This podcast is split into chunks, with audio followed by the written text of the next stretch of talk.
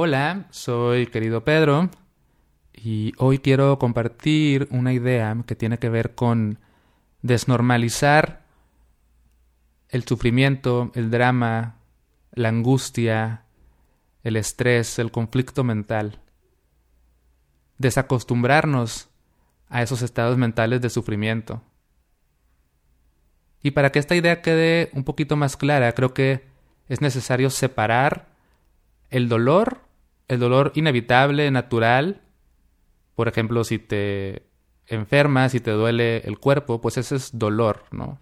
O si te golpeas, si te duele la parte del cuerpo que te golpeaste, eso es un dolor. O si tienes una pérdida, el dolor del duelo, pues es parte de la vida, eso es natural.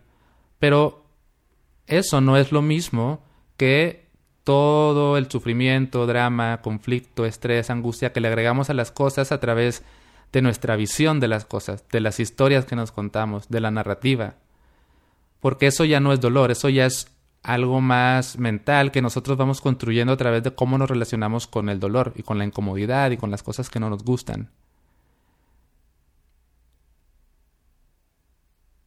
Ese sufrimiento en realidad ocurre más en la mente y claro, como ocurre en la mente, se manifiesta también en nuestras acciones, en nuestras relaciones, en cómo interactuamos con la vida y con las personas que nos rodean, ¿no? Entonces, si separamos el dolor inevitable, natural de estar vivo y de ser un ser humano de el sufrimiento, que es algo que nosotros le añadimos a nuestra vida, así podemos empezar a hablar de esta idea de desnormalizar, de desacostumbrarnos al sufrimiento, al drama, a todo esto que nos contamos creo que es muy común y quizás me atrevería a decir que la mayoría de las personas hemos desarrollado como una tolerancia y lo digo en un sentido no positivo, ¿no? Una tolerancia en un sentido como de nos hemos acostumbrado al sufrimiento, al drama. Como que lo vemos como que pues es pues así es la vida, ¿no? Así la vida duele y la vida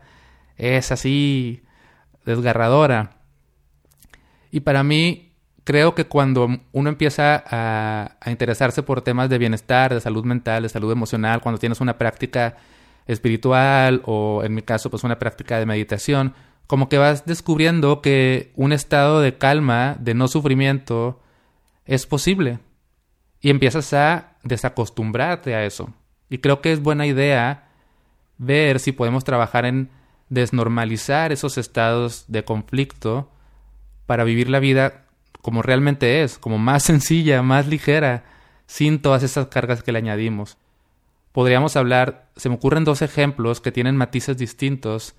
Uno es, imagina que es como que toda la vida has cargado con una mochila pesadísima en tus hombros y vas por la vida con esa mochila y piensas que es lo normal, piensas que es normal que te duelan los hombros, que te duela la espalda, piensas que es normal no poder caminar con ligereza y dices, bueno, así es la vida. La vida siempre ha sido con una mochila en la espalda.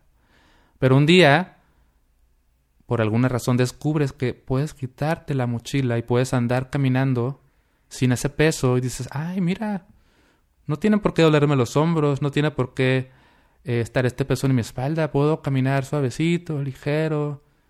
Y dices, ah, entonces ya me acostumbré a otra forma de caminar que es sin esa mochila. Este ejemplo se me ocurre para hablar quizás de sufrimientos o dramas un poquito más pesados, ¿no? Pero hay otro ejemplo que puede ser el de la piedrita en el zapato. Entonces imagínate que toda la vida has traído una piedrita en el zapato y te acostumbras a ese piquetito, ¿no? Hasta que un día, de nuevo, te sientas, sacas esa piedrita y empiezas a caminar sin ella y dices, ah, se puede caminar sin esa piedrita y ya no me pica cada paso que doy. Y este ejemplo yo lo veo para hablar de sufrimientos o de angustias como más sutiles, ¿no? Porque no todo tiene que ser siempre un drama. O sea, a veces normalizamos también como esa ese estrés pequeñito que está ahí todo el tiempo. Yo me acuerdo, por ejemplo, cuando yo trabajaba en, en la agencia de publicidad, yo me acuerdo que yo me acostumbré a que trabajar era siempre una telenovela, estrés, prisa, eh, ya sabía que todo iba a ser como muy conflictivo y que iba a ser todo un laberinto para trabajar en los proyectos. Entonces como que yo ya estaba acostumbrado a eso, ya sentía que pues así era el trabajo. Hasta que descubrí nuevas formas de estar conmigo, de estar mentalmente, nuevas formas de moverme, nuevas formas de trabajar y empecé a desnormalizar ese conflicto y dije, ah, bueno, se puede trabajar igual de bien, igual de efectivo, sin todo este drama, ¿no? Y empecé pues a encontrar herramientas o formas de relacionarme con mi trabajo y con el mundo en el que me desarrollaba, compañeros, etcétera, que hacían las cosas más sencillas y más ligeras y me desacostumbré al drama y dije, ah, bueno, entonces puede venir a trabajar sin tanto conflicto. Ojo, si regresamos a la separación inicial sobre el dolor y el sufrimiento, eso no quiere decir que el trabajo por momentos no pueda ser incómodo, difícil, em, retador, ¿no? Pero eso es lo natural del trabajo. O sea, quizás, eh, pues ciertas cosas que hay que resolver. Es decir, no todo siempre es fácil y fluido pero si puedes atender esas dificultades naturales de, de lo que es, por ejemplo, sacar un proyecto, pero sin el drama, sin, el, sin esa fricción, sin la mochila o sin la piedrita en la espalda. Puedes caminar, a lo mejor es una distancia larga la que caminas, pero no traes en la piedrita en la espalda. Te duelen los pies porque caminaste bastante, pero no te duelen los pies porque traías una piedrita que ni siquiera tenía por qué estar ahí. Entonces, creo que mm, a lo que quiero llegar con esta idea es a hacerte una invitación a explorar si has normalizado el sufrimiento, si has normalizado esta angustia mental a través de, cómo te relacionas con la vida. A veces podríamos, como te digo, normalizar el sufrimiento en el trabajo, pero también se puede normalizar en las relaciones de pareja, en las relaciones familiares, en tu relación contigo mismo, con las redes sociales, con con tu salud, con todo. Entonces, a lo mejor puede ser que hayas normalizado un estado, una mochila que no tendría por qué estar ahí. Y que si te detienes y observas y respiras y sueltas las historias, las narrativas que te estás haciendo en relación a eso y tratas de ver las cosas con más claridad como son y te abres y, y te dejas tocar por el dolor sin inundarte en el drama, a lo mejor puedes tal vez empezar a desnormalizar eso para qué? Para que cuando surja, cuando empiece a ocurrir ese sufrimiento que no es lo natural, digámoslo así, lo identificas más rápido y más rápido lo trabajas. Es como, volviendo a la analogía de la mochila, una vez que te acostumbras a caminar sin la mochila, cuando por alguna razón te pones la mochila sin darte cuenta, es más rápido que digas, ey, ey, ey, un momento, esta mochila me la acabo de poner, ni me di cuenta y ni es necesario, déjame la quito. O igual, cuando te acostumbras a andar sin la piedrita en el zapato, apenas la agarras y ya te empieza a picar.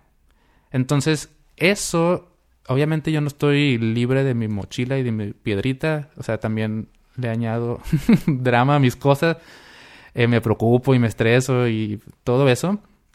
Pero siento, según yo, que como he trabajado, según yo, en desnormalizar eso, como que más rápido me doy cuenta cuando empieza a estar ahí y, y ya no dura tanto. Es como, hey, no, no, yo ya me acostumbré a andar ligero, no tengo por qué cargar con esto. Y no quiere decir que lo rechace, sino que lo veo, lo observo, analizo de qué está hecho, ¿no? O sea, qué hay en la mochila para ver si la puedo ir sacando poco a poco y, y vivir como pues así, como más, con más calma, con más fluidez.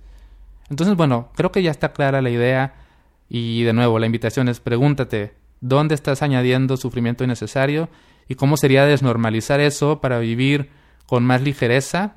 ¿Qué tendrías que soltar? ¿Qué puedes dejar ir? ¿Qué tienes que quizás eh, modificar en tu visión de las cosas?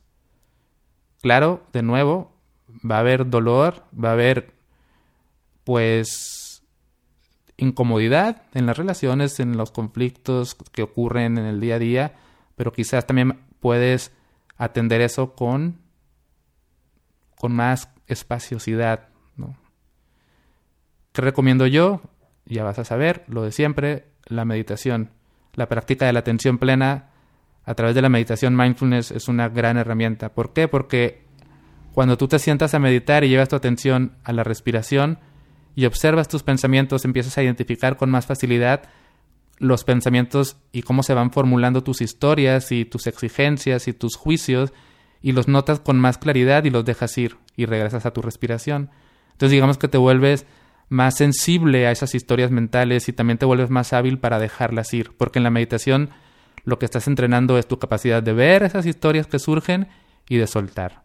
Ves que te enredas, sueltas. Ves que te enredas, sueltas. Ejercita ese músculo y así previenes que se formulen todas estas historias que dan nacimiento al sufrimiento innecesario de la vida. Entonces, creo que ya cansé con la analogía, pero imagínate que meditar es sentarte a anotar cada vez que te estás poniendo la mochila y te la vuelves a quitar. Te pones la mochila, te la quitas. Te pones la mochila, te la quitas. Eso es meditar de alguna manera, ¿no? Mentalmente lo estás haciendo. Y llega ratitos en los que estás sentado sin mochila. Llegas a ratitos en los que estás sentado y la mochila te la pones dos minutos hasta que dices, hey, espérate, no, déjame la quito. Y así te vas acostumbrando a eso. Esa es la idea.